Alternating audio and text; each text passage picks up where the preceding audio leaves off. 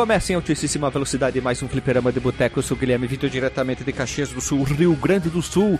E eu tô vindo com minha chopa estelar, junto comigo vindo diretamente do outro quarto e pilotando mais uma chopper diferente agora, rosa com quatro elipses transcontinentais. Ela, Lily. Cheguei e quase que com metade da minha cara quebrada hoje, né?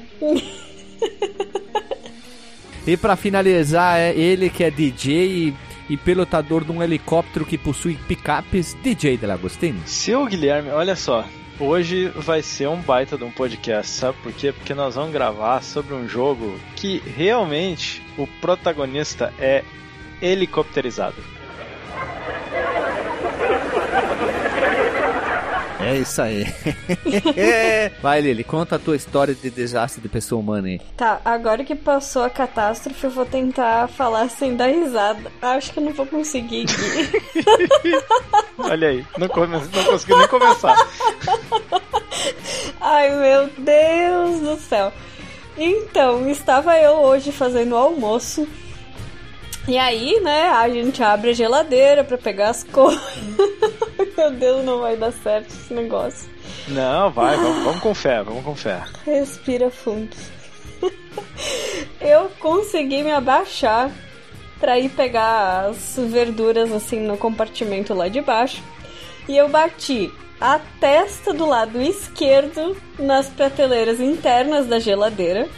Jesus. Que me empurrou a cara contra a porta. e eu bati o nariz do lado direito nas prateleirinhas que ficam na porta. Olha, Nossa senhora, né?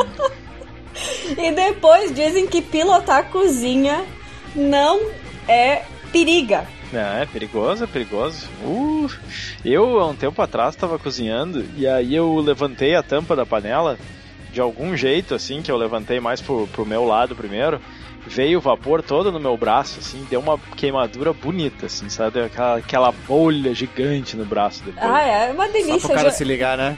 eu já Só pra fiz isso ligado. com a água do chimarrão. Eu fui pra tirar da Uhum. chaleira, só que, tipo, veio o vapor antes. Uhum. E, bom, mas eu fiquei com a, a minha mão totalmente vermelha, assim, sabe? E Não, é tinha terrível. marca de queimadura por mais do que um ano, assim, até não trocar toda a pele ficou horrível.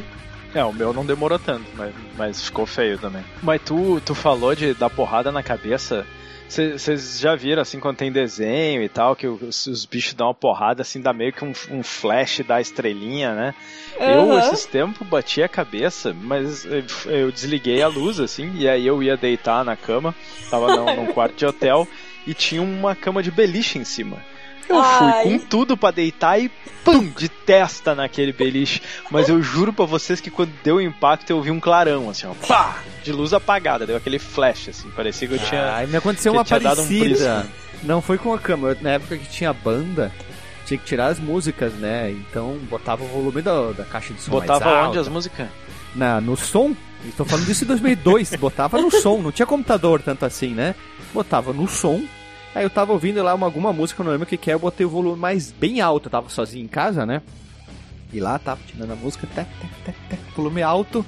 É, pá, pá, pá, pá, sentado. Só que o meu som antigo ficava em cima do computador, né? Uma prateleira Uhum. acima. Só que o volume tava tão alto, a caixinha de som começou a vir andar pra frente, assim. Hum, dando pulinho, aquele pum, pum, pum, pum, pum. É, Cada vem, porrada vem, da bateria vem, era um pulinho. vem, Pum, pum, pum, Vem, pum. vem, vem, vem, vem, vem. Aí de repente, clarão e dor. A caixa de som madeira, velho. Caiu na cabeça assim, ó. Tá, uma paulada. E ela caiu de lado. Não de lado, de ponta. Sabe a ponta, a parte superior? Você Deus imagina a parte. Pá, aquela parte que o bico. Os três eixos se juntam, deu numa, na Uhum. tecla L, deixa eu ver, O, L, P, alguma coisa assim. Mas a tecla virou assim, ó, toda esmagada. Só caiu naquela tecla assim, ó. Pá! Caiu no chão a caixa de som. E uma dor do caralho. Puta que Isso aí é pra tu aprender a não, não ficar ouvindo esses metal aí, cara. Se fosse um, um pagodinho, um jazz, aí uma coisa mais leve, tu não tinha, não, tua caixa de som não tinha andado sozinho. É, não, tava, não tava machucado, né? É, mas isso aí é só pra gente provar que pilotar a cozinha e outros instrumentos é mais difícil do que o jogo que a gente vai falar hoje. É, então vamos já direto rodar a vinheta que nós somos heróis de plantões para falar sobre um jogo de heróis. Se você quiser enviar um e-mail para a gente, você manda um e-mail para contato@fliperamadeboteco.com. Se você quiser entrar no nosso Facebook e o nosso Twitter, é facebook.com/fdeboteco e o Twitter também é twitter.com/fdeboteco. O nosso grupo do Telegram é t.me barra fliperama de boteco. E você pode também ajudar a gente lá no Padrim com algum dinheiro, alguma verba que você possa em padrim.com.br barra fdb. E roda a vinheta.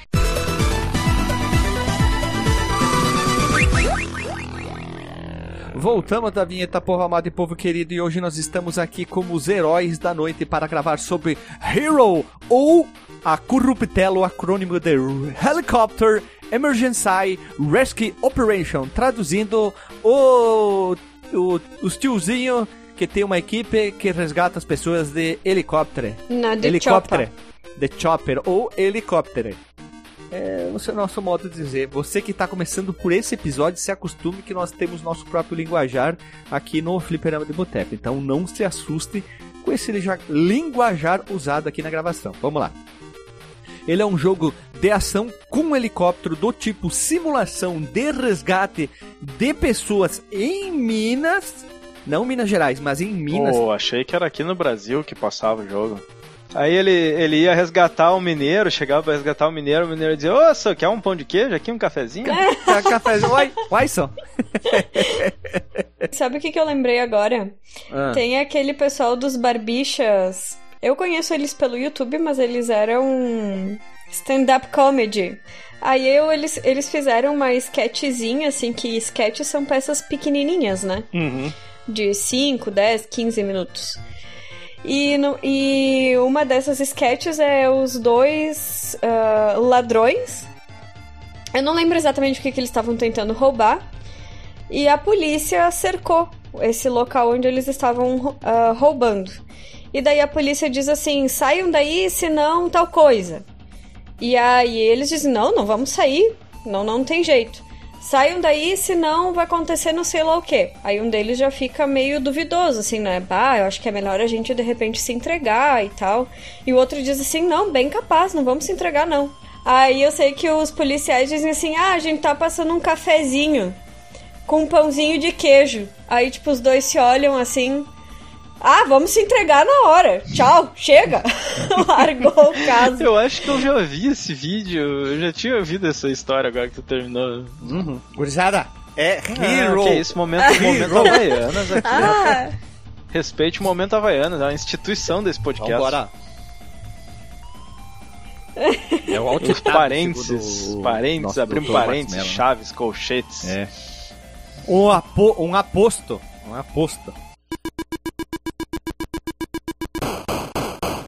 Então, quem produziu esse jogo foi um rapaz, o Hero. Vamos ter que voltar desde o início lá. Recomeça em altíssima brincadeira. Vamos lá.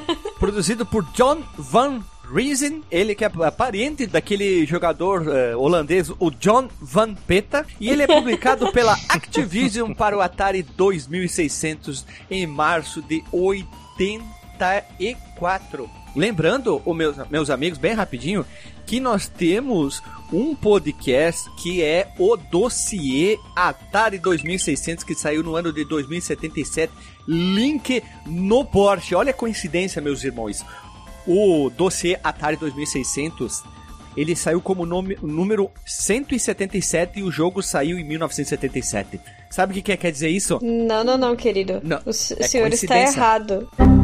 Não, não, não, ah. o senhor tá errado. Foi o console que saiu em 1977. O jogo saiu em 1984.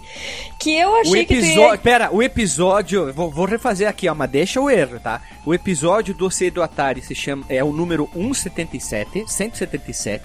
O Atari saiu em 1977 e o Hero saiu em 1974 que eu achei que tu ia dizer coincidência ou não, mas março de 84 é a sua data de aniversário. Exatamente. Oh, e pessoas humanas, a gente não tem ainda nós já temos dois episódios dos jogos definitivos dos de dois consoles aqui, no, vai ficar todos link no Porsche do Master e o do Nintendinho, e se vocês quiserem também faremos o do Atari 2600, que tem muitos jogos importantes também, que no caso o Hero talvez seja o maior jogo do Atari, hein? Vamos ver durante esse cast aqui. Mas o, o jogo definitivo do Atari com certeza é o ET que enterrou o Atari. Não, nós estamos naquele episódio é qualidade, meus amigos, é qualidade. Sim, Vamos sim. lá.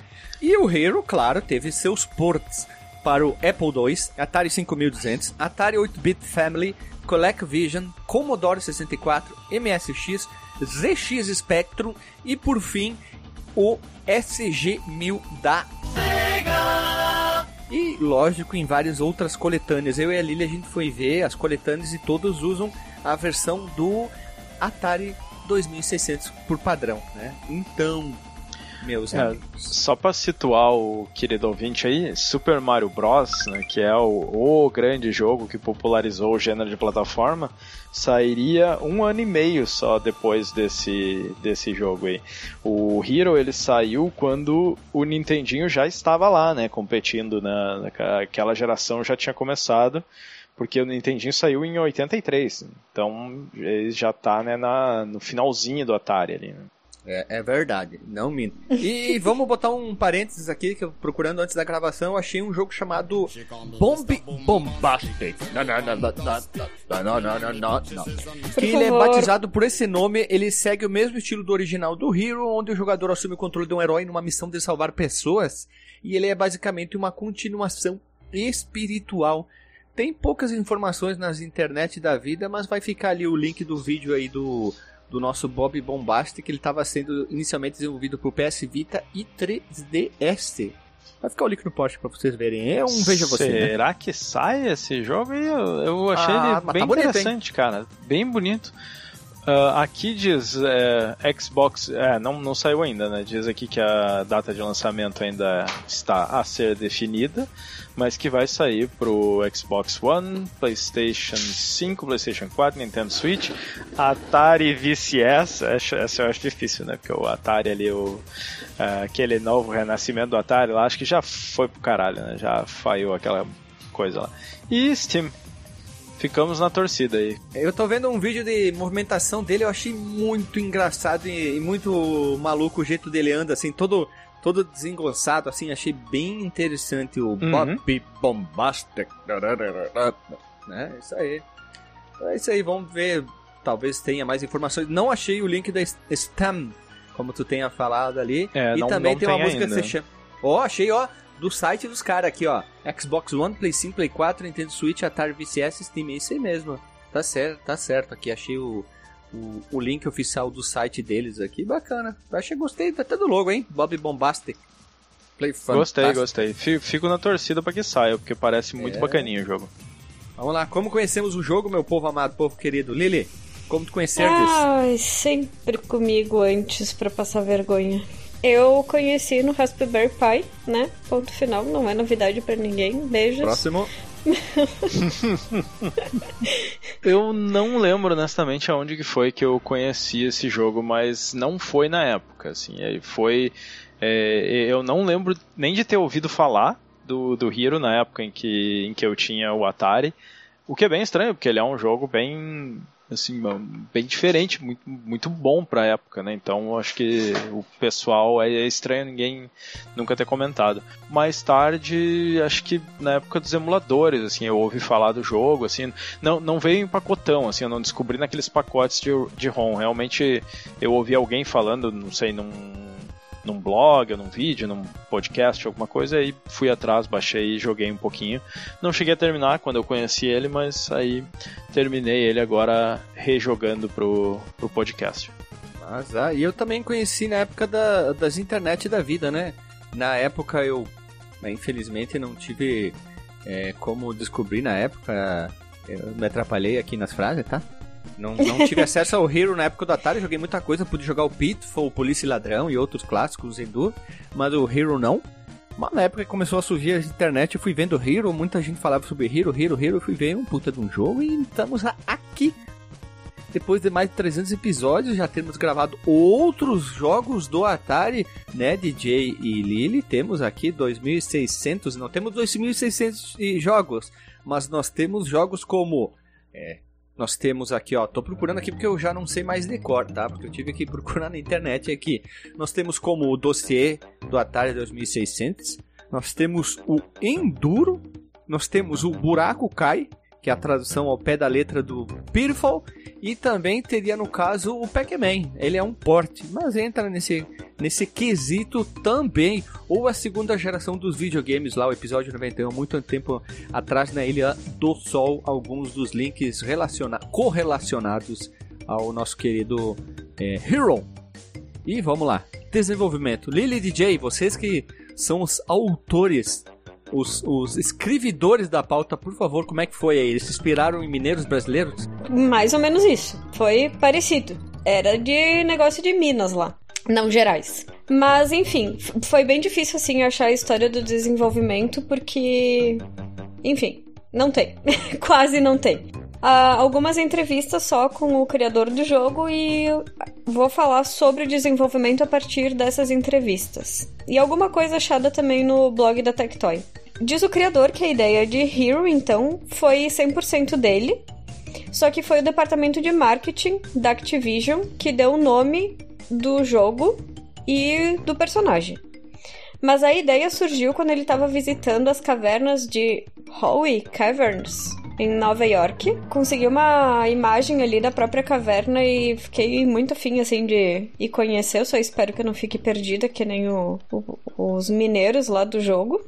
Leva uma mochilinha de helicóptero e umas dinamites. Né? eu acho que não dá pra. Como é que é aquelas aquelas roupas que o pessoal usa para se jogar dos penhascos que tem. Aquelas que é tipo de aqueles esquilos que tem as, as coisinhas embaixo do braço, assim? Isso. É, o que? Tu quer. Não, eu, eu queria. Eu ia levar uma dessas aí, mas eu esqueci o nome da, da roupa mas é lá. caverna, né, Lili? tu vai te atirar de algum lugar assim. Não dá pra entender, né? Não, mas aí coloca um motorzinho e tá tudo certo. Ah, ok, entendi, entendi.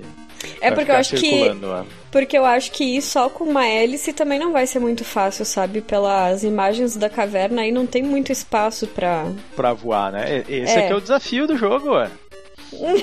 Mas na vida real eu não quero passar por isso não, hein? Mas enfim, o criador ali, o John, John Vampeta lá, ele achou o ambiente da caverna bem interessante.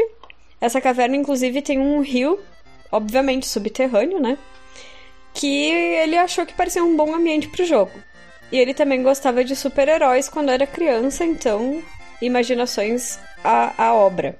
Então ele imaginou que dava para resgatar um mineiro e como que ele pensou isso? Colocando esse esse herói ali para voar. E aqui ele diz que ele adicionou olhos com laser. Eu achei que fosse um capacete, mas talvez aquilo seja só a cabeça do cara. Não sei. Nossa senhora, o cara tem raio laser no olho. Uhum. Superman, Jesus. né? Jesus. Superman é o Ciclopes, né? É, eu pensei nisso também. Mas o Ciclope não voa, né? O Superman voa. Não, mas ele não, ele voa com a, com a invenção dele ali, né? Com o helicóptero, ele não voa. Ah, o, de, o chopper, back, o back chopper. Olha, o helicóptero nas costas se chama back chopper, ó. back chopper. Isso aí. E dinamite. O cara foi bem. Nossa, pensa botar uma dinamite dentro de uma mina para salvar os caras. A chance acho que era de explodir a mina inteira, né? Mas enfim. Não, é uma dinamite especial que é uma pequena explosãozinha concentrada em um ponto específico. Ela é especial por isso. Ah, tá. É que se bem que no jogo a gente não vê ele saindo da caverna, hein? Não sei. Mas daí ele decidiu colocar mais algumas coisas para deixar assim o jogo um pouquinho mais divertido. Ele comenta também que os colegas de trabalho experimentavam o jogo para dar feedbacks e ideias adicionais para ele ir testando. Eu lembro que ele falou, eu acabei nem escrevendo aqui na pauta, mas na entrevista que eu li, ele falou que o kit de desenvolvimento não era tão complexo assim e, tipo, não precisava fazer tantas firulas de transferir de um lado para o outro para poder ir testando, assim. Ele disse que era só. É, eu, eu dei uma lida, é, por acaso, bem nessa parte, assim, eu tava procurando umas informações, eu, eu fui atrás porque é, tu escreveu ali na pauta que ele foi programado num PDP-11. É, e eu fiquei Isso. bem curioso, assim, até pensei, porque é uma máquina lá dos anos 70, assim, e, e eu achei. é, ela, ela é gigante, ela não é assim um aquelas máquinas tipo os computadores pessoais e tal. Em 84 já tinha máquinas mais compactas e tudo. E aí ele escreveu que ele, ele programava e compilava o jogo nessa máquina. E essa máquina ela estava conectada direto num sistema de desenvolvimento do Atari que ele já passava o jogo para o sistema de desenvolvimento. Ele não precisava gravar Isso. um cartucho, ir lá plugar e testar, e ele conseguia debugar o jogo naquela, naquele negócio, assim. Eu, tendo uma noção de eletrônica, uma noção de, desses eh, computadores e, de- e da arquitetura desses Ah, vai dizer que tu fez um Hero também agora. Não, eu não fiz um Hero. Fez um Mas hack lá eu- do, do Ninja Gaiden e fez um Hero. Agora fez o DJ, que é o nome do jogo. Eu fico embasbacado, assim, de saber que esse era o, o esquema que o cara usava para desenvolver, porque eh, eu não imaginava, assim, que naquela época eles tinham coisas tão sofisticadas para desenvolver jogos, assim. Quer dizer que ele conseguia parar o processamento e debugar naquele kit de desenvolvimento. Poxa, esse é um negócio bem avançado, assim. Eu fiquei bastante surpreso. É muito bacana. E a- a- a- esse deck PDP aí, ele parece, pra mim, olhando assim, além da máquina super gigante, dois carinhas com óculos e um capacete. Sim, ali no meio tem. né? Parece mesmo. Eu acho que aqueles dois carinha com, com óculos que tu tá vendo é rolo de fita, na verdade, fita magnética, que passa de uma pra outra, assim. Mas, a- isso daí teria que chamar o pessoal lá do Retrocomputaria pra falar sobre, Eles né? trocaram de nome, né? Agora é Retrópolis. Não, os caras iam fazer uma inserção no podcast de meia hora aqui com explicação detalhadíssima, porque os caras são, são bucha. Nessa entrevista também, a pessoa perguntava assim se tinha muitos jogos que eles não conseguiam, tipo, publicar. Que eles faziam, mas não conseguiam publicar. E aí o John comentou que existia, na verdade, muito mais jogos que eles faziam e não publicavam do que jogos que eles faziam e de fato publicavam. Porque quem não lembra, ou, ou enfim, né, vai ter que voltar lá no dossiê da, da Atari. Nessa época, muitos, 1983, 84 ali, ah, as empresas tentavam copiar bastante a Activision, tentando fazer muitos jogos para Atari. Pro Atari, no caso. Mas se bem que a Atari também é empresa, né? Sim. E aí saía muito jogo ruim. E isso tava dando uma fama muito ruim pro console. Então a Activision, ela tentava exigir ao máximo que saíssem jogos de altíssima qualidade. Então ele até falou assim que ele tentou inicialmente fazer o Cosmic Commuter, só que a Activision disse assim: não, a gente não vai lançar isso aí. E ele ficou muito chateado porque ele tinha levado nove meses pra poder fazer o o game. Ih, tá, tá louco, hein? Pois é. E ele tinha, tipo, terminado o jogo no auge ali do 2600. E daí ele disse assim, tá, enfim, né? Não deu, então eu vou tentar fazer um outro. E nisso ele começou a produzir Hero. Ele não fala exatamente detalhes sobre a produção, nem quanto tempo ele levou. Só que eles gostaram bastante do jogo. E daí a Activision, depois disso, entre seis meses e um ano, eles decidiram publicar então o Cosmic Commuter. Então, na verdade, o, ele Foi o famoso, tá bom, tá bom. é, tipo assim, ou assim, te damos o crédito realmente, tu trabalha bem e tal, vamos pu- publicar o outro também. Até porque parece que Hero na época, assim, não, não teve um, nossa, super vendas, assim, pra eles dizerem que, ah, de repente vamos publicar o outro também, né? Enfim, decisões aí da empresa. Também nessa entrevista eles perguntam sobre a logo colorida da, da Activision, porque é o primeiro jogo que tem a logo colorida e ele diz que ele não foi o responsável por isso. Ele imagina que tenha sido David Crane, bem famosinho por causa do Buraco Cai, ou Pitfall, né? Davi Cano. É, o- Guindaste. Guindaste, guindaste. E ele imagina então que foi o David que repassou a, a logo para os outros programadores para eles utilizarem ela colorida. Também tem que lembrar, né, que 84 e 85 foi uma época em que o governo impôs a reserva de mercado e que proibiu a importação dos eletrônicos. Então isso fez com que as indústrias brasileiras produzissem a tecnologia própria, e isso aconteceu com a JVP Eletrônica, que fabricou várias réplicas do cartucho Hero. Como é que é o nome da empresa? JVP. Ah, JVP. Eu juro que eu entendi outra coisa, mas isso aqui é, é bobagem, tá? JVC, não entendi. Ah, não. E aí é outra empresa, né? Não, e o problema é que- é que tu procura agora por JVP e é uma empresa de segurança eletrônica, câmera, alarme, fechadura, rede, motor de portão, controle de acesso e afins. Ou a empresa mudou de ramo, Mas eu achei, eu achei aqui o logo deles, só que de outro jogo. A única coisa que eu achei referência deles, dessas, vamos dizer assim, reprogramações de jogos, é o Moon Patrol do Atari também. E tem lá no cantinho, bem lá no cantinho em cima, a label, vou dizer assim, do, do cartucho tá rasgada. E dá pra ver o logo deles, assim, é bem parecido com o do JVC. Eu vou colar pra vocês aqui no Discord.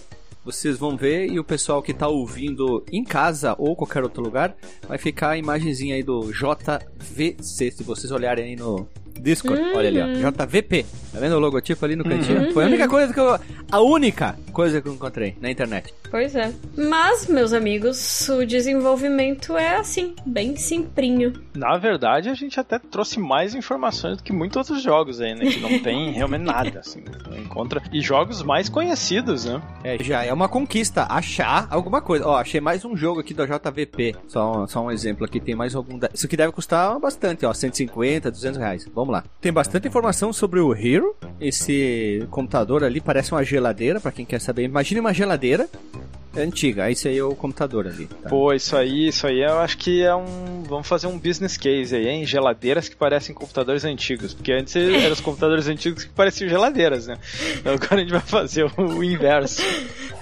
Puta, dava. pra- Mano, eu tenho certeza que se tu vender um adesivão do tamanho da porta da geladeira com essa cara do, do PDP-11, vai, vai vender os monte aí, hein? Não, e eu vou te dizer mais. Ela parece até mais aquelas máquinas ah, que tu pega itens. Ah, a máquina de aquelas de venda que tu põe moeda e, e É, escolhe. as- isso. Uhum. Verdade. Se bem que hoje também tem muito console que imita equipamentos eletrodomésticos, né? Ah, eu tinha falado já que o novo Xbox ele parece muito o que? Ele parece muito o que você, se vocês sabem, uma coifa. Esse- Ah, é verdade. E o, o outro, o, pequenininho, né? O, o S, eu acho, do, o Series S, ele parece um aparelhinho de som, né? Tem aquela coisinha preta em cima, aquela. Só faltou o adesivo da. JBL, né? Aham. Acho que isso rola cast, hein? Consoles que parecem outras coisas. E outras coisas que parecem Consoles? computadores antigos. Ah, também, também, né? Vamos lá, eu acho que é uma ideia, hein? Talvez se vocês querem que a gente comece a produzir conteúdo em vídeo, é uma coisa interessante. Ah, o Xbox também, o, o Play 5, perdão, ele pode parecer um ar-condicionado também. Se for pra botar ele pendurar na parede ali, parece um ar-condicionado. O Play 5 ele parece que foi inspirado na, na- no Portal, assim, sabe? Parece uma, um- algum aparelho que tem no Portal, assim, aquele coisa meio branquinho com umas coisas pretas e tal. Ah, pelo menos os designers dos computadores, dos videogames são mais criativos que o pessoal da, da Apple, né? Só troca a bolinha da câmera de parte de trás do lugar. Pelo menos aqui os caras inventam, né? Parece uma geladeira, parece uma coifa, parece um, uma, uma trolha, parece um prédio, parece o forninho um da. Eliana. O forninho da Eliana, pelo, pelo menos o pessoal é mais criativo, né? É, é, um, é um cutuco, sim, é um cutuco, sim. Mas vamos lá, vamos seguir o baile aqui. E o jogo, meus irmãos, o herói, que quer dizer os heróis de mochilinha de Chopper que resgata as pessoas humanas, tem história. Qual é a história, segundo o manual?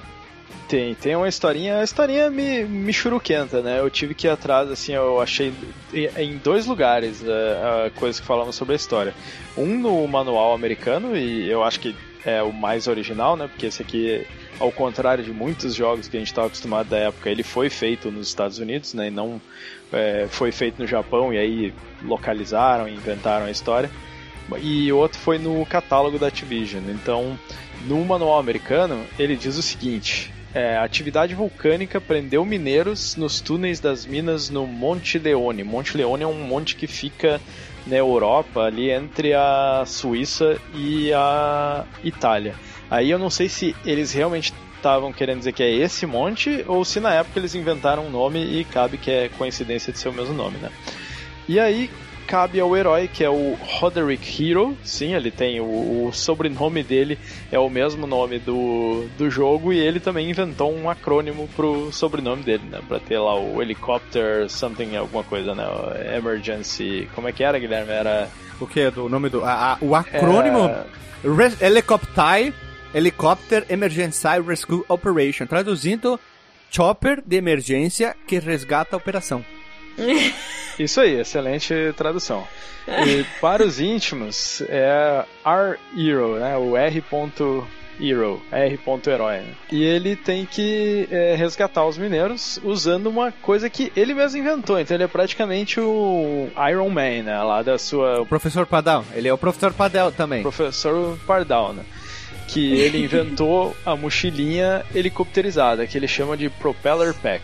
É, Propeller é um nome meio estranho, porque se não me engano, um propeller é tipo um. que nem míssil, que, que ele joga alguma coisa pro outro lado para ele se impulsionar, nesse caso. Por ser um, um helicóptero com hélice, eu acho que é, não, não sei se é um nome apropriado. Mas aí, quem entender pois... de aviação que venha, venha me criticar. É, mas tu errado. sabe que no Translate também propeller é hélice? Ah, então tá certo, tá certo. Eu que. Pode ser propulsor. É também, que era o, o, que eu acho que tu tava pensando, mas também pode ser hélice. Sim. Ah, então é isso. E o pack vem de backpack, né? Que é mochila. Então é isso aí, é, é a mochila com hélice. E no catálogo da Activision, aí ele já, já dá uma elaborada melhor, né? Ele, ele tem ali um, um textinho como se ele fosse lido pelo próprio R-Hero que é Eu viajava longe ao sul, ao sul da onde ele não fala, né? É, notícias chegaram de um vilarejo próximo sobre um terrível desastre em uma mina, e muitos mineiros estavam presos sem meios de escapar. Quanto mais perto eu chegava do local, mais sentia o chão esquentando abaixo dos meus pés. Então, ao que os moradores do vilarejo me ajudavam com meu equipamento, brandando coros de encorajamento, eu me dei por conta de que estava entrando não em uma simples túnel de mina, mas em um vulcão. O negócio ali já é Nossa. Sabe o que eles estavam fazendo? Espera aí. Sabe o que eles estavam fazendo? Eles estavam dizendo, uh, vai morrer, uh, vai morrer. não, eles estavam fazendo, sabe o que? Eles estavam fazendo tipo o episódio do Chapolin. Polegar, vermelhinho. Polegar. Aqui eu preciso abrir um parênteses que esse episódio é muito bom, porque ele tomou as pílulas de nanicolina e ele tá tipo escalando uma parada, só que os caras estão do lado dele batendo pau em vez de simplesmente pegar ele pequenininho e botar no lugar que ele tava indo, sabe? É muito bom. Ai, Chapolin, eterno Chapolin, né? Eu não sei se vocês chegaram a ver o manual do jogo, mas o manual, apesar dele ele tem aquilo ali que ele falou da história, mas ele entrega um pouco mais sobre o personagem. Porque se vocês olharem o desenho dele na capa do manual, vocês vão ver que ele é muito caricaturesco, assim. Ele tem aquela cara de milionário do petróleo dos Estados Unidos texano, assim, um óculos é, meio clarinho, estilo. Putz, como é que é o cara do, do Homem-Aranha lá, o que. É o Stan Lee. Ele tem aquele óculos estilo Stan Lee, anelão no mindinho, grandão com joia gravatinha. No bolso do paletó dele, ele tem as iniciais dele, toda floreada ali. Botãozinho que segura a manga são duas picaretas com uma cordinha e ele tá com um chapéu de cowboy. Então, ele é. Ele é texano? Ele parece muito ser, é, assim, magnata do, do petróleo texano. Assim, e aí parece aquela coisa assim do tipo. Ele é o magnata da picareta. Magnata da picareta. Ou oh, tem vários hoje em dia, né, cara? e, e, aí, por, Entendeu, por isso né? que eu. Entendeu, né? Claro, foi por isso que eu falei antes que ele era tipo Iron Man, porque ele tem cara de ser o cara rico que inventou o equipamento dele aí e quer ser super-herói, assim, ele é muito caricatu caricaturesco, assim. Então ele é tipo um Deadpool, tipo um Deadpool do, da picareta. Por que Deadpool? É porque o Deadpool é o cara sem noção, e ele tem, com essas imagens ali, ele parece muito sem noção. Parece, mas, mas eu, eu achei ele mais assim um Tony Stark texano. O manual parece ter sido pintado com giz de cera. Sim, ele tem assim um estilinho bem. É, bem esse tipo de arte mesmo. E, e agora reparem a arte do, da capa do cartucho, que ele tá muito bem preparado, porque ele não só tem a mochila helicopterizada, se vocês derem um zoom ali, vocês vão ver que a, a paradinha que corta o peito dele, aqui a, a faixa da mochila, ela tem é, presa a lá estilo Goonies, aqui ele parece o japonesinho dos Goonies, O né? Data. Ele tem o Data, desculpa, ele não é japonês, né? Vocês, é, é o asiático, vamos lá. Primeiro que ele, na- nessa imagem, ele usa uma sunga, né? Vamos Ele usa- bem. Não. Ele usa. o- Não, aquilo é um, é um negócio que é o prende a Superman. mochila. É o tipo Superman! Ele tá Não, de não, macacão com a não. sunga por cima! Sim! É a alça da mochila. Não, mas olha na, na região peniana dele ali, ó. É tipo Sim, uma mas, sunguinha. é, é então. da mesma cor das cordinhas da mochila ali. É, é tipo Gui, pra Então, tu ter é uma macacão. ideia. Ele usa macacão com bota azul com sunga por cima. Pra mim, uma É sunga. tipo, é tipo Ah, meu. ah, Deixa te falar, criatura. Calma, É que tá tão mais respira. divertido com a sunga por cima. É tipo meu Elastic Training, só que com um negócio que vai entre as pernas. Sabe o pessoal que pula de bug jump? Ba- Bang jump? Sim. É a tipo cadeirinha aquela do que tu põe na- nas pernas ali. Só que olha só, tá vendo que ele tem uma faixa no peito, assim, com, com umas paradas? E aí ele tem ali uma escova de dente, um pente e um, aparelho de barbear. Verdade. Meu Deus, eu não tinha um visto desentupi- isso. E nas costas dele, peraí, é que, que o único que ele faz pra ligar o chopper, mas parece um desentupidor, desentupidor de pia ou uma lanterna. É, eu acho que é uma lanterna. Aquilo é na mão dele, embaixo? Isso. É, uma lanterna, eu acho. Embora ele não use essa lanterna durante o jogo, hein? Filha da puta, não usa lanterna no jogo! Desgraçado. Ai, ai. Pô, ia ter sido muito bacana, é que o Atari ele não tem botão, né? Fica difícil, mas se tu pudesse. Imagina, tu liga a lanterna quando dá. Depois a gente vai falar da jogabilidade, né? Que fica escuro. E aí. é, mas tem um Miguel ali, que o power vai mais rápido se tu ligar a lanterna. Puta, isso ia ser da hora uma mecânica no, no jogo. E não tão difícil de, de implementar, só ia faltar botão. Hero tem a mecânica de jogos de hoje em dia, tipo o Celeste, que ali a gente tá jogando, esse visual mais simples, mas interessante. É a mesma coisa. Esse perfil que tu tem uma telinha e termina, o Celeste é um bom exemplo a quem quiser jogar, ou aquele Super Meat Boy. Ficaria muito interessante o Hero, mas não tão complexo de difícil, né? Mas seria interessante o Hero ter uma nova versão, uma continuação, um remake, qualquer coisa assim. O jogo merece.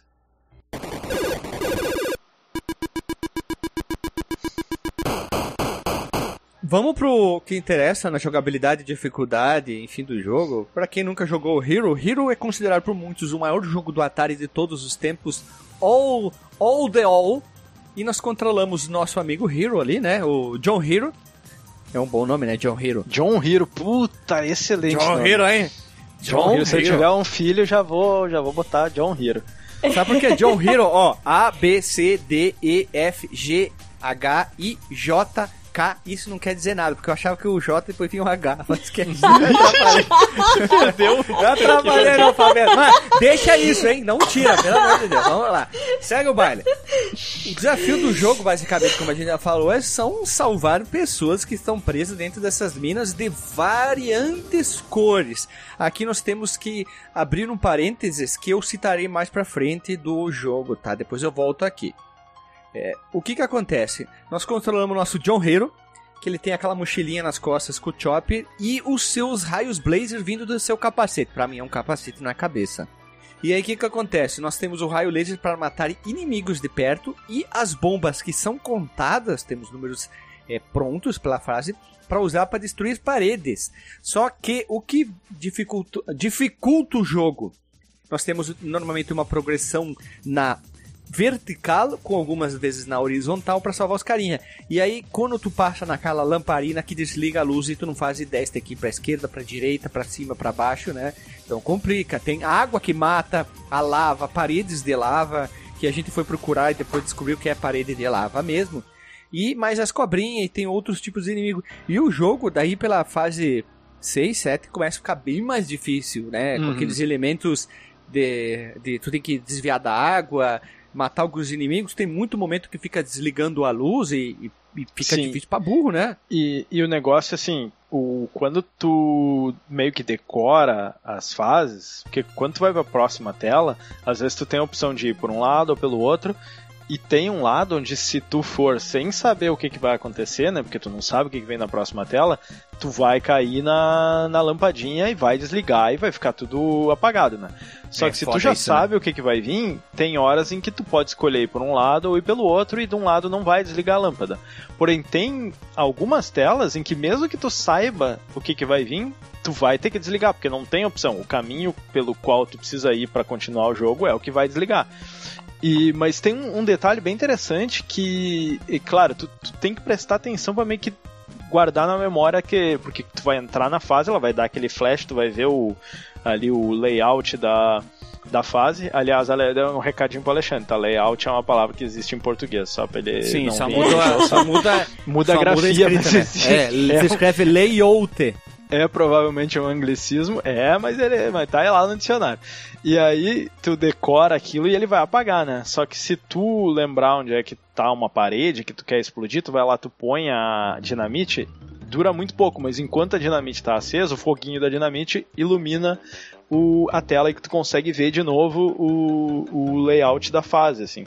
Mas é, ele é um jogo que exige um certo nível de tentativa e erro, porque se tu tentar assim só no reflexo e na memória assim de quando tu viu a fase e ela apagou, é muito difícil assim. Tu tem que meio que começar a decorar o layout das fases Verdade. progredir. Se tu não decora, tu não termina esse jogo, não. Tu tem que decorar ele, porque daí. Tá, claro que hoje em dia a gente achou na internet aqui, fui procurar aqui no, no Google, nosso Os amigo. mapito. Tem os estágios prontos ali, que tu consegue Uhum. ver level 1, level 2, level 3. Por que que acontece? Em alguns momentos tem uma parede pra destruir pra esquerda e pra direita. Tu destrói pra direita, lembrando que tem um contador de power embaixo, né? Sim. Se ele termina, você, na teoria, morre, vamos dizer assim, ou morre o refém. Não sei quem que tu tem que salvar ali, o mineiro. É o, Bel o Belo Horizontino. O Belo Horizontino, que tá Eu preso acho ali. que morre os dois, porque o herói acabou ficando preso lá embaixo também não vai conseguir sair. É, é tipo É isso, na verdade. teoria. Estamos especulando aqui, tá? Temos que ver esses detalhes ali. Aí o que que acontece, né? Nós temos que, que saber pra onde ir. Porque senão acontece isso, tu acaba acabando o seu tempo e tu não pode errar. O que que acontece? Eu achei muito difícil em alguns momentos é, levantar voo, não interessa a versão. Nossa, Ele demora um pouquinho, né? E aí o que acontece? Não, mas é porque imagina assim, ó, tu tem lá o helicóptero, né? A- se a hélice tá parada, ela começa a girar devagarinho aí é ela vai dar a propulsão, né? E os caras fizeram isso no jogo. Tudo bem, gente. O pessoal tentou deixar o mais realista possível. Não é uma limitação do console. Mas tu acostuma, isso é uma coisa que vai dar uma boa de uma estranheza. Eu, inclusive, achei que era um, um emulador que tava com problema. Como ele ia um lado, pro outro, de cara. Aí eu, eu- por que, que ele não tá decolando? Eu, ah, tem que segurar, porque ele tem o, o Choppa ali, tem que, tem que dar o start. Mas o. ma- Mas depois de um tempo tu acostuma. É uma coisa assim que vai levar um pouquinho de tempo, mas depois que tu acostuma, é- é- aquilo faz parte da dificuldade do jogo, tu ter assim essa. é- aquele. o realismo na física, vamos dizer, de, de, de decolar. E, e eu não acho que o jogo seria melhor se não tivesse isso. Eu acho que talvez eles. Eu gosto da dificuldade dele. Ele é difícil, né? Eu tive que usar save state, não consegui assim a- é, avançar muito sem save state, mas depois que eu peguei o jeito, a coisa tava fluindo relativamente bem, assim, eu não tava usando tanto save state. E aí, quando eu terminei o jogo, assim, que eu cheguei no nível 20, aí depois, né, começa a repetir, eu joguei algumas fases e daí parei, eu comecei a jogar ele de novo. E eu consegui progredir bastante sem save state. Eu acho que eu fui até o nível 13, se eu não me engano. E sem muito cuidado, assim, né? Jogando de boa. Eu não acho que eu ia conseguir terminar, porque a dificuldade, ela ali depois do, do nível 14, que começa aquelas lavas que abre e fecha, ela fica muito difícil, assim. Mas tu consegue, depois que tu treinar um pouco, tu consegue ir longe sem, sem save state, assim. Não sei que se eu eu conseguiria que- terminar, mas. Né? É, é que eu acho que a gente tem que sempre pensar uma coisa, né? ah, geralmente a gente joga pra poder gravar, pelo, pelo menos tô falando agora, né? A primeira vez que eu joguei Hero, obviamente não foi pra gravar. Joguei um pouquinho, eu nem tava com save state, apesar de de não estar no hard mode, que eu não poderia usar o save state, e save state eu não quis usar. Eu só quis ir jogando. Então assim que eu morri, eu parei, fechei o jogo e voltei assim hoje pra poder gravar. Então acaba jogando sem ter tanto tempo assim pra se dedicar. E é um jogo Sim. que é que nem todos os jogos antigos, tu precisa realmente ir decorando a fase, as mecânicas pra que tu possa progredir com mais facilidade. É, Aqui achei aqui nos estágios são 20 fases.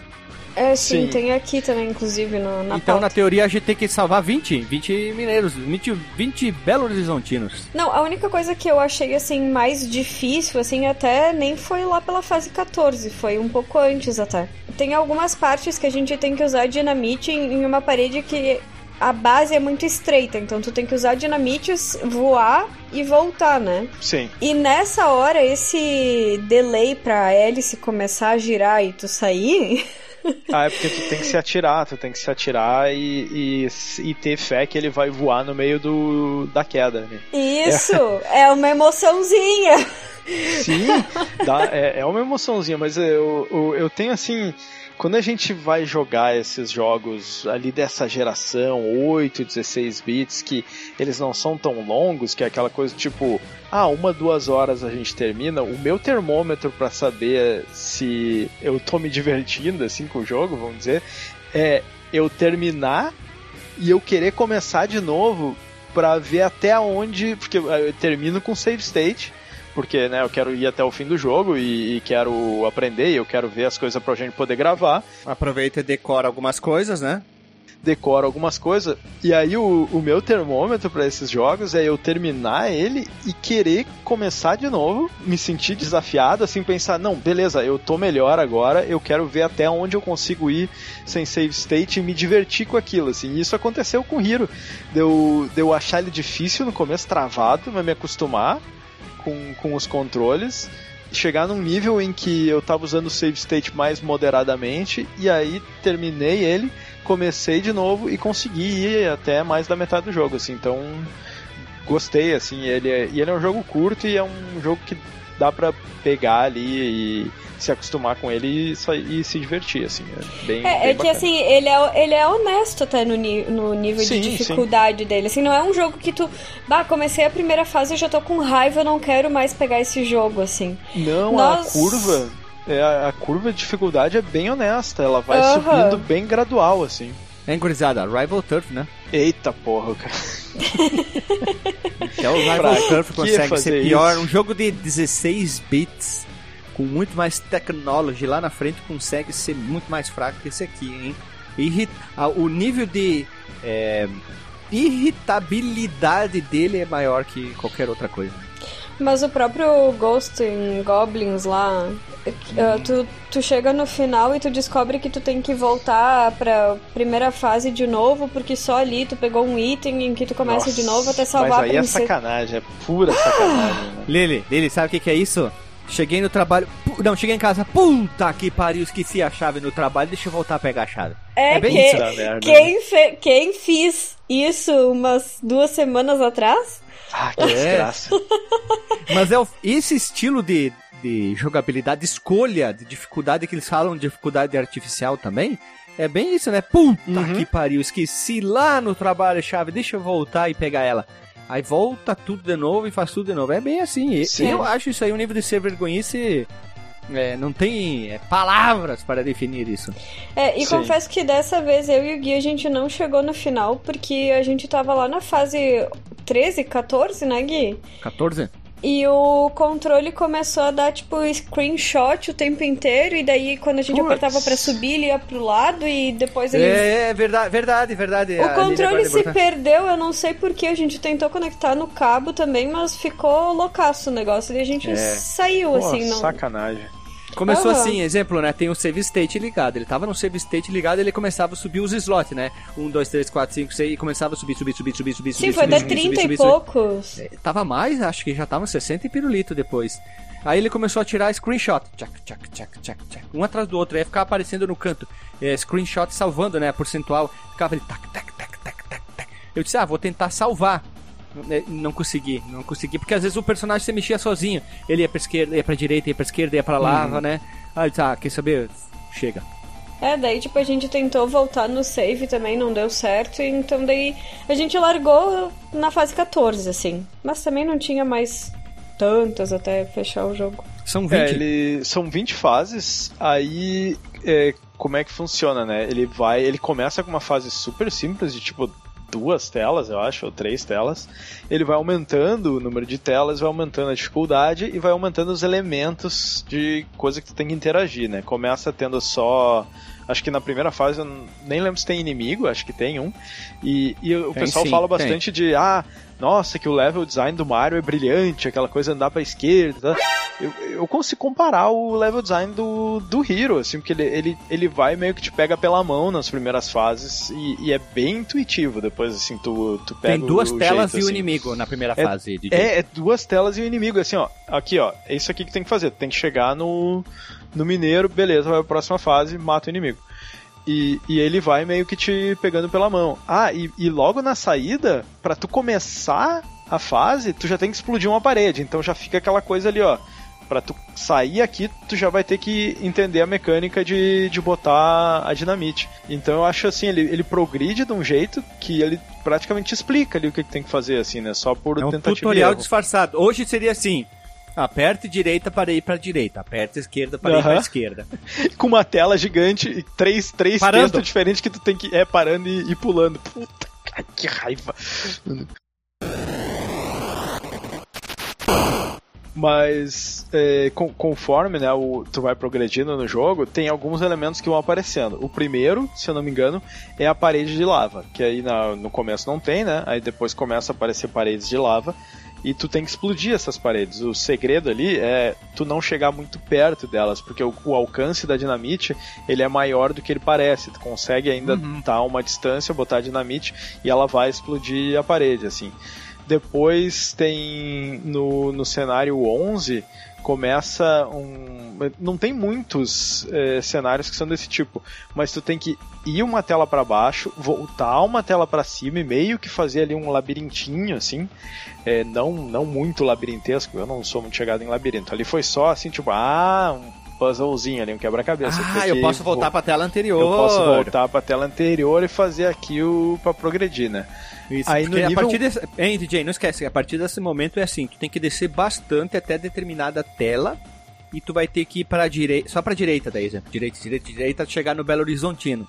Ou para esquerda, esquerda, esquerda, esquerda, esquerda, né? E Uhum. nesse momento tem bastante não só mais lava na esquerda e na direita, né? Tem embaixo também que tu tem que ficar desviando nas quedas, né? Uhum. Sim. Tem que ter um jogo de cintura aí bem rápido, né? É, e, e tem algumas partes em que tu precisa, assim, tu vai ir pra próxima tela e não vai ter nenhum lugar pra tu pousar. É, vai ter lava com dutos onde tu pode passar, então tu tem que se ligar de ir pra próxima tela, frear ele, né, que é botar pra cima pra ele para ele ficar flutuando, posicionar ele onde ele pode descer e continuar descendo. Então ele, ele tem assim um desafio bem bacana. E no, no cenário 14 começa uma coisa que ali a dificuldade pega. Porque a- fica tipo dois blocos de lava que fica Uhum. abrindo e fechando. E tu tem que acertar num timing muito perfeito, assim, de tu deixar ele cair. E se tu desliga a luz, o que que acontece? Que tu não enxerga? Não, mas aí a, a lava, se eu não me engano, ela aparece, até porque ela brilha no escuro, né? E aí, Ah. aí tu consegue ver a lava ainda. Os inimigos e a lava tu consegue ver no escuro, é só as paredes normais que não. No cenário 17, a velocidade dos inimigos aumenta loucamente, assim, eles ficam rápido pra cacete. e no 18, tem, tem alguns cenários em que tem um rio de, de lava, assim, né, embaixo. E aí esses riozinhos de lava vai ter uma planta com tentáculos que, que te pega.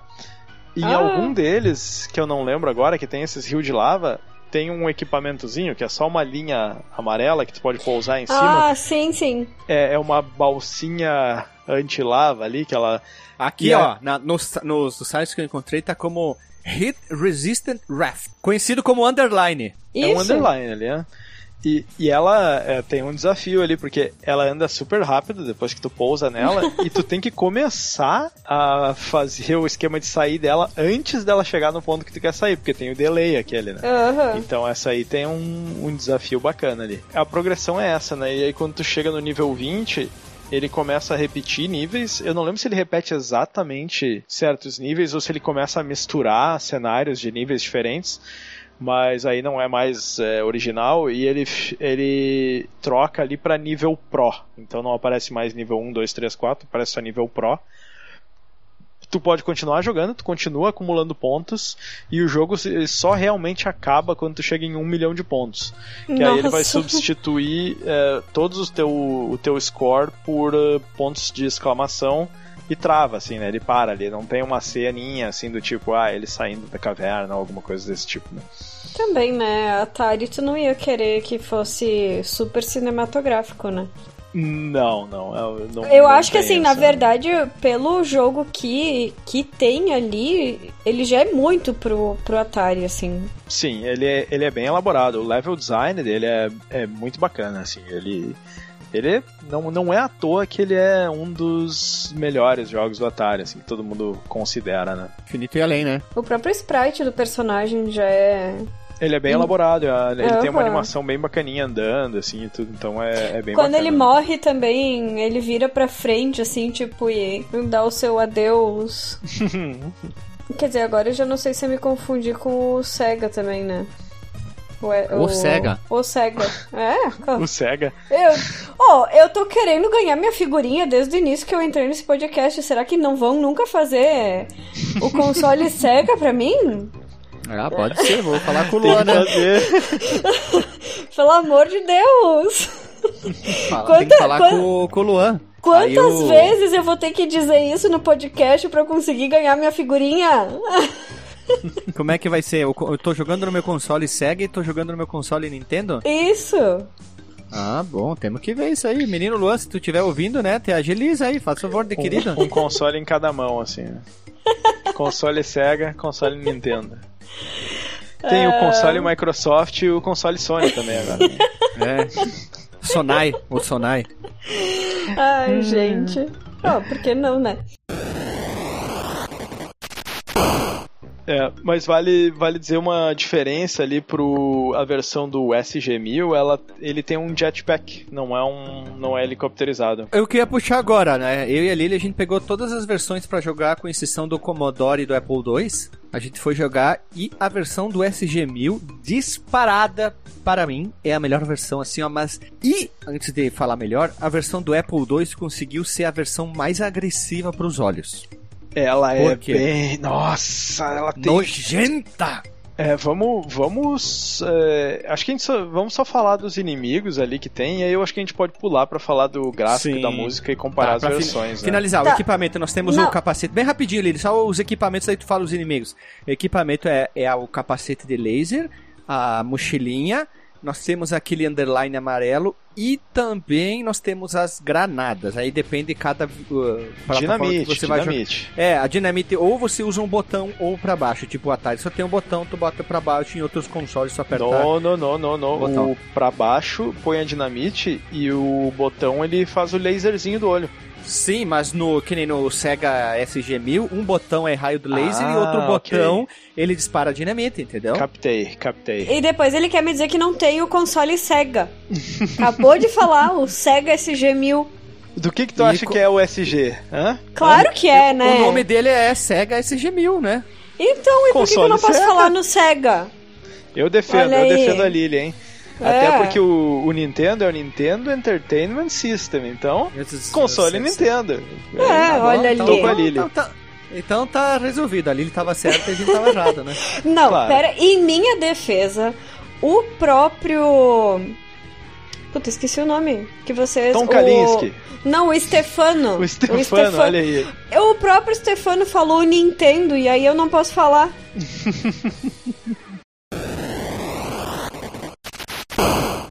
Vamos lá, então. Versões e gráficos de som do Hero. É, não, não, não, não, não. Dá uma depressão, né? Eu só queria falar um negócio que quando o DJ falou sobre a lava lá que abre e fecha, voltando ao jogo, né? Que o cast é sobre o, sobre o Hero, pra quem ainda não sabe. Tem uma parte. Lá nas fases iniciais, até a gente vai falar dos inimigos, eu vou puxar já que tem a cobrinha que sai lá pela parede. Uhum. E que tem. Essa ideia é do jogo do Aladdin, tá? Ah, é que eu só sei essa musiquinha de encantamento de cobra, né? Então eu tive, ah, vamos puxar aqui, vai ficar legal, né? Aí tem uma, uma das fases iniciais já, eu acho que é a terceira, a quarta fase. Pra fazer o caminho mais prático, seria passando ali pela cobrinha. E tu tem que acertar o tempo bem certinho, assim, pra ela não te dar uma, uma bicada na. E aí que. chifrada. eu, eu Já não que tive estamos nenhum... avacalhando, uma chifrada. Eu não tive nenhum momento que eu tive que acertar timing com a cobra, porque normalmente eu- ou eu achava uma rota alternativa ou eu conseguia matar ela antes de passar, assim. Então não tive nenhuma situação dessa. DJ, DJ é foda. Hoje o DJ Não, é, que. mas eu- tocou, Matei peraí, a peraí. cobra e mostrei o pau. O DJ tocou e mostrou a picape. Literalmente tudo, né? Tá louco, né? É pra se redimir, né, DJ? Da- É porque sempre jogo. sou eu que não termino esse jogo. Aí hoje eu tô com tudo. Não, muito Bom, bom. Não, então, ó, eu peguei. o- Eu achei que era o caminho mais fácil, então o DJ achou um caminho, uma rota mais prática do que essa minha de passar pela cobrinha. Mas eu achei que ela é um bom treinamento pra esse negócio da lava quando abre e fecha, porque daí tu tem que já tá craque Uhum. aí pra saber que horas tu tem que. Que momento tu tem que descer. Tá, daí fora a cobrinha, Morcego, o Batman. Tem um que parece uma mariposa, mas eu não sei se é uma mariposa. É, é uma mariposa, assim. Aqui tem dois, na verdade. Aquele que tem um risco pra cima, que é o Spring Spider, é uma aranha, mas Uhum. parece um caranguejo. Não, Hã? mas dá pra ver que é Eu uma teia achei- de aranha aquilo ali. Ah, mas vamos, vamos criar, Ai, vamos, meu- vamos fantasiar, vamos Ah, fantasiar. não, não, não, não, peraí, Não, peraí, peraí. peraí, que eu, peraí. eu fui mais longe. Eu fui mais Ah. longe. Eu achei que fosse um candelabro. É uma. Já, já que tu quer fantasiar, vamos fantasiar. É um caranguejo que é o símbolo do câncer, que tá representando ali o câncer que o cara vai ter por causa dos elementos radiativos que tem nas minas. Meu Deus. O Tá, mas quer a parte do- fantasiar, A parte do candelabro é real, tá? Eu, eu, eu, eu, eu tô sem palavras nesse momento aqui.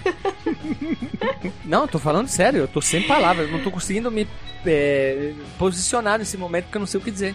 Famosa tela azul. Isso, tela azul, boa. Deu um chablau aqui na cabeça aqui. Deu um... Mas é, é só isso que tem de inimigo, né? É a, é a aranha, o morcego, a mariposa, a, a cobrinha que fica entrando e saindo ali dos. das coisinhas. Ai, gra... eu- por favor, isolem esse áudio pra gente usar pos- posteriormente. Vai ter que entrar pro, pro kit de edição, né? E o, e o tentáculo que sai nas fases mais avançadas. Ah, Mas o tentáculo não fede nem cheira, assim, é só. Ele vai te perseguindo, mas normalmente ele não. É, é, raramente ele vai te pegar, assim. E, e é isso, né? O, o que a gente não falou é sobre as vidas, né? Basicamente o jogo não tem. Naquela época acho que era muito raro ter continue, né? Tu tem um certo número de vidas, acabou o número de vidas, é, já era, começa do, do zero. Só que tu ganha a cada 20 mil pontos, e é, para isso tem né, uma motivação para tu matar os inimigos, porque eles dão pontos. A cada 20 mil pontos tu, tu ganha uma vida. E tu ganha ponto cada vez que passa de fase, quando resgata o mineiro, acho que ele dá um certo número de pontos. E pelo número de dinamites que sobram quando tu passa da fase e pelo tempo, tanto de power, né? Porque tem ali é só o, é, acho que o que ele quer dizer com power é, é a energia, como se fosse uma bateria, Isso, uma barrinha, gasolina, alguma coisa que Ou ela tempo vai pra salvar os caras. Porque é o que eu entendi né? que parece isso, né? É, mas, mas é uma representação tipo da, da, da bateria do cara, assim, só que ela não gasta, ela está sempre gastando, não é só quando tu usa o, ah, o helicóptero, né? Aí quando ela acaba, tu, tu perde vida, mas quanto mais aquilo tu tiver, mais pontos tu vai acumular. Então é, tem ali meio que uma recompensa por tu tentar usar o mínimo de dinamite possível e chegar na final da fase mais rápido possível, porque vai dar mais pontos. E uma coisa que eu só descobri lendo é que as paredes, tu consegue destruir elas com o laser também, só que demora pra caralho. Tu tem que ficar grudado Ele me nela falou, e né? É. cacetar, não, coisa. Pois ele é, falou, eu tentei fazer até na primeira fase isso, sabe? Mas eu não consegui. Rola, mas demora, assim, demora um tempo pra fazer. Se tu segurar o botão, ele fica largando direto, né? Tu não precisa ficar apertando o botão. É, mas mesmo assim eu achei bem difícil. E até uma coisa que eu percebi no jogo, assim, é que se tu tentar sempre ir pelo caminho mais fácil, que seria, tipo, explodindo as paredes, provavelmente tu não vai ter dinamite suficiente pra chegar no final, né? Então, às vezes, tu tem que se desafiar e, Sim. e ir nos caminhos mais livres, assim. É, é verdade. E às vezes tu vai ir pelo lado errado e vai ter que voltar, né? Então vai sobrar menos Ah. power ali. Uhum. Se tu não souber de cor já. Eu confesso que até a fase ali 14 que a gente conseguiu chegar, eu sempre procurei o, caminho que fosse mais. que parecesse mais improvável pra ir, sabe? Sim. Tipo assim, ah, eu vou por aqui porque não me parece ser naquele caminho que não tem parede, que não tem nada. Essa, essa é uma boa dica. É, normalmente o design das fases, tu começa a notar um padrão, assim, né? O que o mais improvável é normalmente o, o que parece ter mais desafio é o que por onde tu tem que ir. Uhum. Mas é que senão, né, não teria, tipo, graça assim, né? Exatamente. É verdade, né, Gordão? E eu queria novamente realçar que, depois de ter jogado as versões, a melhor disparada é a versão, já mudando de assunto aqui, das versões gráficos de som, do SG-1000, porque também tem música. É a única que tem lá. música, né? É, porque a do Apple II é a pior. Por que que acontece? Vou explicar bem rapidinho. O Atari 2600, porque quem nunca viu esse jogo, ele tem basicamente a parede. A parede é marrom, ponto. Cores sólidas, né? Não tem textura. Verde, é, amarelo, azul, isso aí. Parece ruim, mas não é. Bem bom. Parece, parece ah, é só uma cor, mas não. Você vai ver que não, é é, bem legal, interessante. ótimo. É, a lava é vermelha tu consegue entender isso. Aí o que acontece? E a lava pisca, né? Ela, ela fica Isso. mudando de, de cor, assim, dá um laranja Isso, um- pra vermelho. a- né? a- a- uma fricada, né? O Hum. ZX Spectrum, ele tentou inserir eh, algumas cores ali, mas ficou bastante interessante a versão do ZX Spectrum. Dentro da sua limitação ficou legal. Apple II, ele tentou fazer o que? Textura de, digamos assim, de terra, alguma coisa parecida.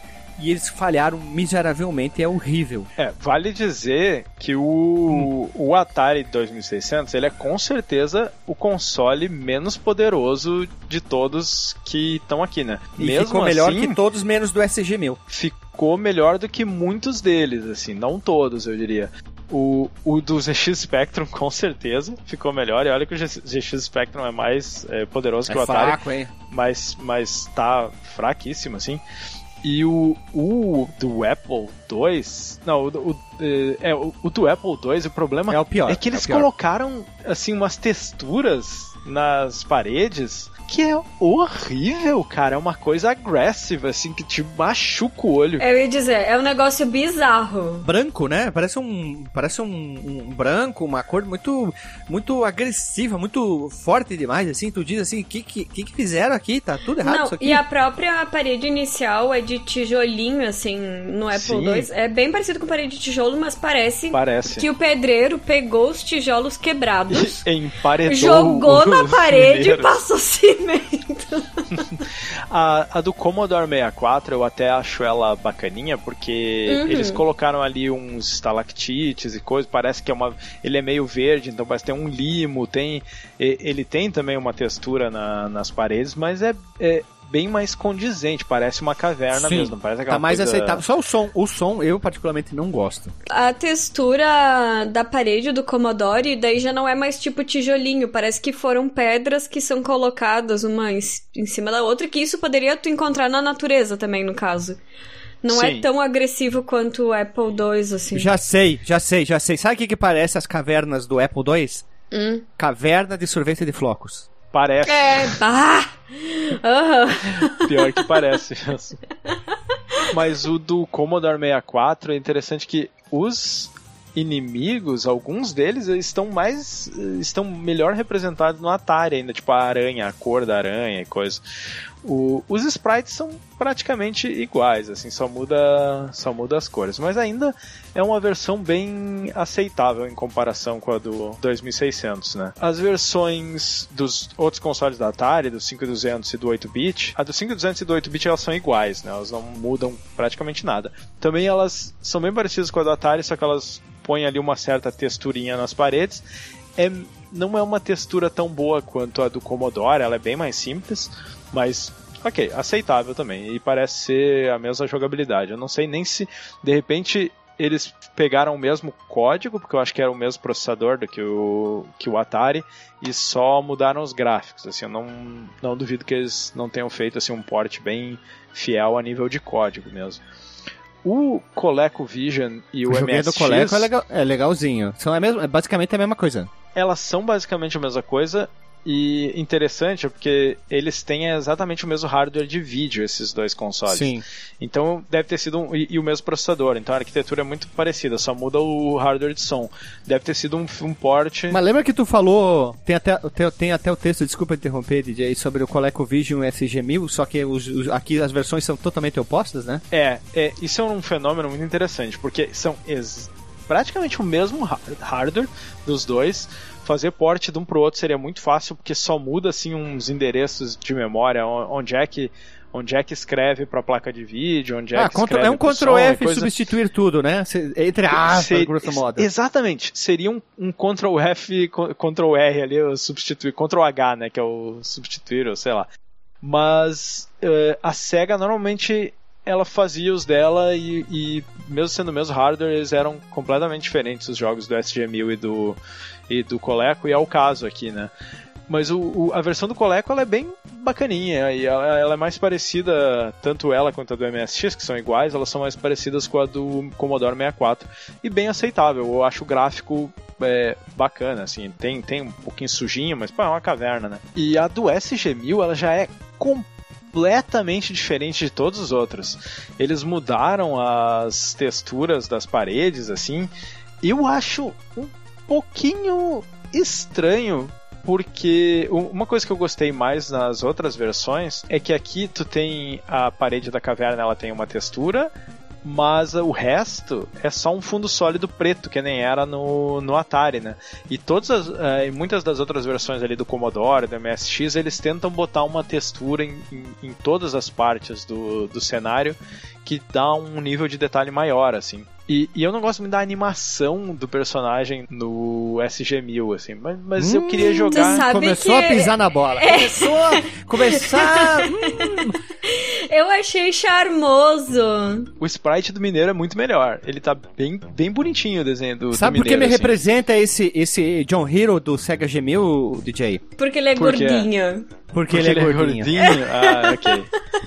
Muito bem. O, o sprite da mariposa e da aranha tão bem bacana, assim. Eu, eu queria jogar ele, eu, não, eu queria sentir, assim, pra ver como é que mudou a jogabilidade. Tudo. É que eu acho que sabe o que, que estranha um pouquinho? Que o mineiro ele parece um astronauta, na verdade.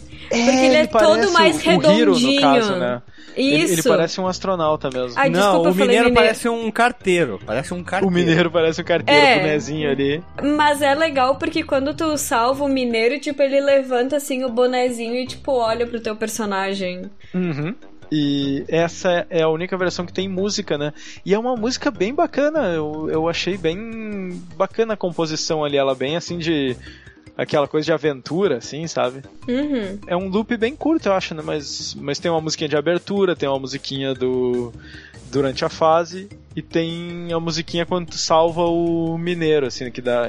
Não é bem uma música, é só um tom que vai subindo, assim, pra dar aquela coisa de ah, sucesso. E eu tava olhando agora o gameplay. Apesar de a gente ter jogado, não tinha me dado por conta disso, assim. eh, Jogamos um pouquinho, no caso, pra testar. Mas parece que a parede destrói mais fácil com o laser aqui do que no, no- tipo no Atari, assim, sabe? E outra coisa é que no início do. Tipo, na tela de abertura, ele- eles colocam lá que foi re- reprogramado pela SEGA. Sim, isso, é, é, isso era muito comum.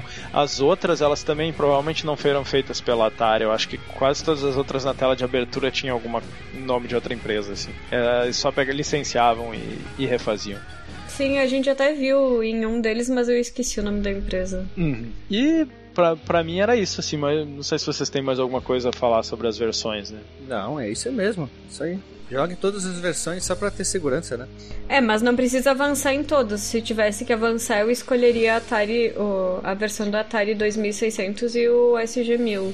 É, a, a do 2600 é a original, né? Ele foi concebido pro 2600. As outras Uhum. eu jogaria assim pra conhecer, não precisei ir até o fim e escolher qual que eu achei melhor e- em termos de jogabilidade, de gráfico e tudo. E, e aí jogar do Atari 2600, talvez mais uma, assim, só pra ir até o final pra ver como é que é.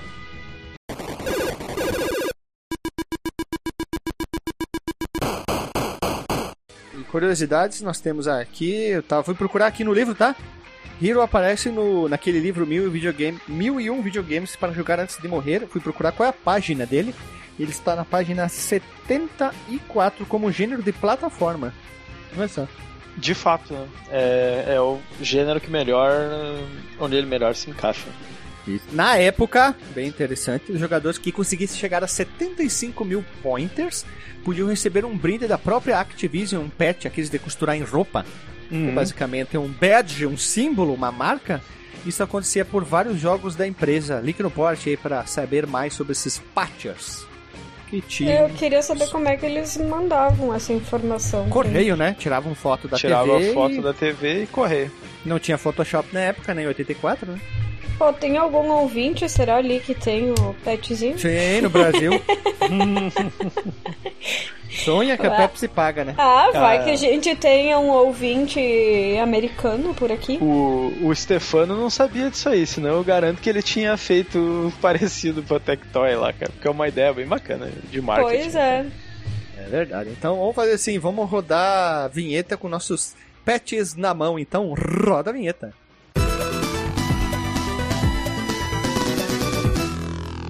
Voltamos da vinheta Povo Amado, Povo Querido e vamos lá falar sobre o nosso disclaimer da noite. E vamos lá, Lili, disclaimer da noite. Sempre começa por mim. Ah, pra mim é jogão e deve ser jogado e eu não tenho muito o que falar sobre isso porque ele realmente é, é diferente. Um dos primeiros simuladores da do Atari eu acho que eu conheço e que que me impressiona assim, porque pra mim isso é um jogo de simulação, né? De resgate. Simulação? é um Simulador de milionário resgate. filantropo texano? Simulação de milionário resgatando os mineiros aqui de como é que é os Belo Horizontinos? Mas tu vai dizer que isso aí é jogo de simulação. O Super Mario é simulação de salvamento de princesa também, então. Não pode ser então. Mas, olha, na minha imaginação, isso não, não teria. co- Como é que a gente ia fazer um- uma simulação de resgate de mineiro se não fosse assim? Aí ia ser chato pra caralho. Passar a maior parte do tempo fazendo reunião. pra ver como é que salva os mineiros. Eu, eu acho, ó, eu acho que é um jogo de simulação que, com o que o Atari podia oferecer pra gente. Mas, enfim, brincadeiras à parte, eu acho que é jogão e deve ser jogado com certeza. Sei. Tu, DJ. Muito bem, é, concordo com a dona Lily, é jogão e tem que ser jogado sem sombra de dúvidas. Um dos Só melhores não concordo jogos que é simulação. Não concordo que é simulação, acho um pouco de exagero. Ai, eu fico imaginando os caras salvando mineiros, assim, o cara, aquela vez que deu problema no Chile, os caras pensando onde é que eu vou arrumar uma mochila com, com helicóptero. e bom jogo, bom design da- das fases. Como eu falei lá no começo, ele é um jogo que ele, ele tem uma curva de, de dificuldade, de aprendizado, assim, bem leve no começo, ele meio que te pega pela mão, ele fiz aquele paralelo com o Mario, né, de que todo mundo elogia o game design do Mario, que tu sabe que tu tem que pular no, no, no inimigo e tal, e eu acho que o Hero, ele, ele tem esse mérito também, assim, de, de ficar bem claro o que, que precisa fazer e ser bem fácil de tu começar a jogar, ele ele tem ali aquela primeira fase bem facinha, a segunda só um nível a mais de dificuldade, vai crescendo, assim, é bem bacana. É, é um jogo bem divertido, tanto que, como eu falei, assim, eu, eu é, eu- o meu termômetro lá para ver se a dificuldade é justa e para ver se o jogo é divertido, é eu terminar ele e querer começar de novo para me desafiar, e foi o que aconteceu com esse jogo, então gostei muito de, de ter ido até o final, mesmo que com bastante save state. É, não, não se apeguem, né? Eu acho que usar o save state para conhecer as fases do jogo, para melhorar é, e melhorando aos poucos, né? Até porque o controle é um desafio. Então, se adaptar ao controle, né, e ter, e ter tudo isso é, é bem válido para esse jogo. Recomendo usar. Mas joguem porque é, eu acho que é um jogo né, essencial do Atari. Assim. Então, jogão e tem que ser jogado. E eu, para finalizar, ó, para dar um problema na goela, queria dizer que é jogão e deve ser jogado. Melhor jogo do Atari, acho, de todos os tempos. Pode ser visto em duro, buraco cai, sei lá, né? Enfim. E é isso aí, jogão deve ser jogado, você deve jogar o Hero, ver como ele era importante, teve um level design interessante, não tinha aquele esquema de repetição, eles conseguiram fazer com que tinha no hardware, e um jogo onde o personagem se chamava John Hero, é importante, é tipo John Rambo, entendeu? Só que o Hero era um acrônimo, ao mesmo tempo era o sobrenome dele, sei lá, vai saber, né?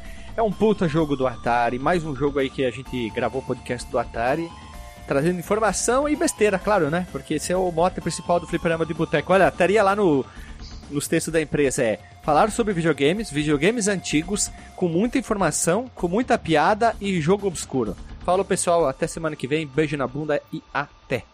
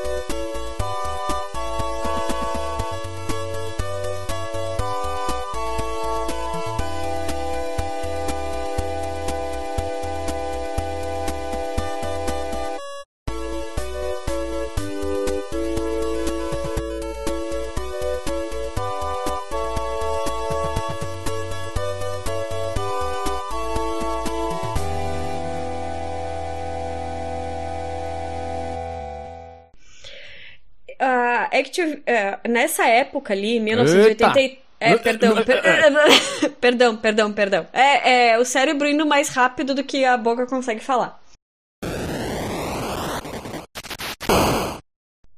Não, e se, e se liga na estrelinha aí saindo dos dentes para mostrar que, tipo. Colgate? Hum, sou... é. Óculos do Stallone Cobra. Verdade. Ma- Mas aquele óculos clarinha, né? Ray-Ban clarinha, estilo Stan Lee ali. Uau, o cara tem uma cara de salafrário que puta que Aham. pariu, né, mano? Na verdade, é- parece. hum, galã de. de novela Sim. fazendo um. um take pra alguma coisa, fingindo que vai salvar alguém, porque Murilo Exatamente. Bernício. O. Murilo Bernício. não tá com cara de herói de Não, verdade. porque ele tem negócio. muita expressão pra ser o Murilo Benício. Meu Deus. O quê? Estão dizendo que o Murilo Benício botou Botox. Não, o Murilo Olha Benício só. ele tem uma cara só, né, cara? Olha, toda- todas as emoções é a mesma cara. né? É É, o igual Murilo, a, infelizmente, o- a Kristen Stewart do. Ah, não, não. Ela já foi Crepúsculo. elogiada pra algumas coisas. No Crepúsculo, sim. Ela tá com cara de goiaba lá, mas tudo bem. Mas ela Gurizada, tá sempre com cara de que tá com o intestininho preso ali, né? Aquela carinha assim de... Mas- Ai, pena que o pessoal não pode ver as caras que a gente faz, né?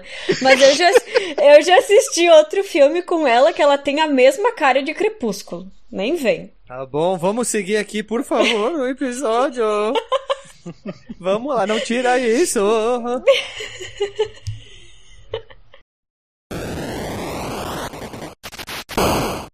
decora Alô? algumas coisas. O meu termômetro é Alô? eu querer começar ele de novo. Alô? Tô, tô te ouvindo. Alô, tô te ouvindo. Lili, tu tá ouvindo também? Eu tô. Atrapalhou não, a minha travou fala. aqui, travou aqui. Tá, agora tô Tá, ouvindo. agora não tá ouvindo? Vai lá. Não tem graça não, não Tá, riam. vamos, vamos ver se vai dar pra salvar. É que nem o Aquaman lá, o. Como é que é o ator do Aquaman? O. Ô, Momoa? O Momoa pode usar chinelo na, nos Grammy lá, nos puta que pariu, e se eu usasse, eu ia dizer, ó, a colana aí, indo pra premiação. A comparação. A coluna. Tá, mas Não, eu não, só queria... tan- Tanta... Peraí, peraí, só um segundo, só. Gostei dessa comparativa. Tanta coisa, mas sério, tinha tanta coisa pra comparar. A Lili puxou o Momô usando chinelo. muito bom, muito bom, muito bom. Claro, né? Tem que Parabéns, dizer- parabéns. É, é que esses dias eu vi uma consultora de moda aqui de Bento Gonçalves, bem famosa, assim, e que eu acho que ela tem. Ela é bem famosa, mas é porque o trabalho dela é muito bom mesmo, assim, sabe? Estavam perguntando pra ela por que, que usar Melissa não era, tipo. Bonito, chique, elegante. assim, sabe? É, elegante. Daí ela falou assim, porque mostraram fotos de famosas, tipo, vamos supor, Britney Spears usando Melissa. Daí ela disse, ah, gente, vocês não vão querer se comparar com Britney Spears, né? Pelo amor de Deus. A coisa é muito simples. É, pega, assim, ó, qualquer coisa, assim, ni- ninguém tá fazendo. Aí vai um rico e faz uma coisa escrota, assim, idiota, de usar, sei lá, uma sandália e meia, alguma coisa assim. Nossa, que inovador, que chique. Aí os pobres começam a usar. Não, aí tá- não né? Fica colono, fica Aí colono. sai- Aí, tem que sair de moda. Agora tá todo mundo usando, sai de moda. Porque É, já ou Não, que tá nem- todo. Peraí, peraí. As ricas vão usar aquela chinela tratorada, que eu acho que mais é uma galocha com preço caro. tá ali. Essas mulheres ricas. Não, eu, eu vou ser um, abrir um parênteses. As mulheres são o povo mais fácil de enganar. Por favor, Aham, né? é moda. cara. Pega aí Uma esses... pessoa. É, pega, cria uma coisa ridícula, contrata uma mulher famosa com influência, paga o dinheiro pra ela para usar aquilo lá, todo mundo vai usar o valor que tu investiu na mulher, retorna tudo de volta, porque todo mundo vai seguir usar aquela moda ridícula. Mas, Batata. mas deixa até te dizer, agora que tu falou isso, tem a, a marca chamada Balenciaga, é uma marca francesa, não sei se eu pronunciei certo, me perdoem.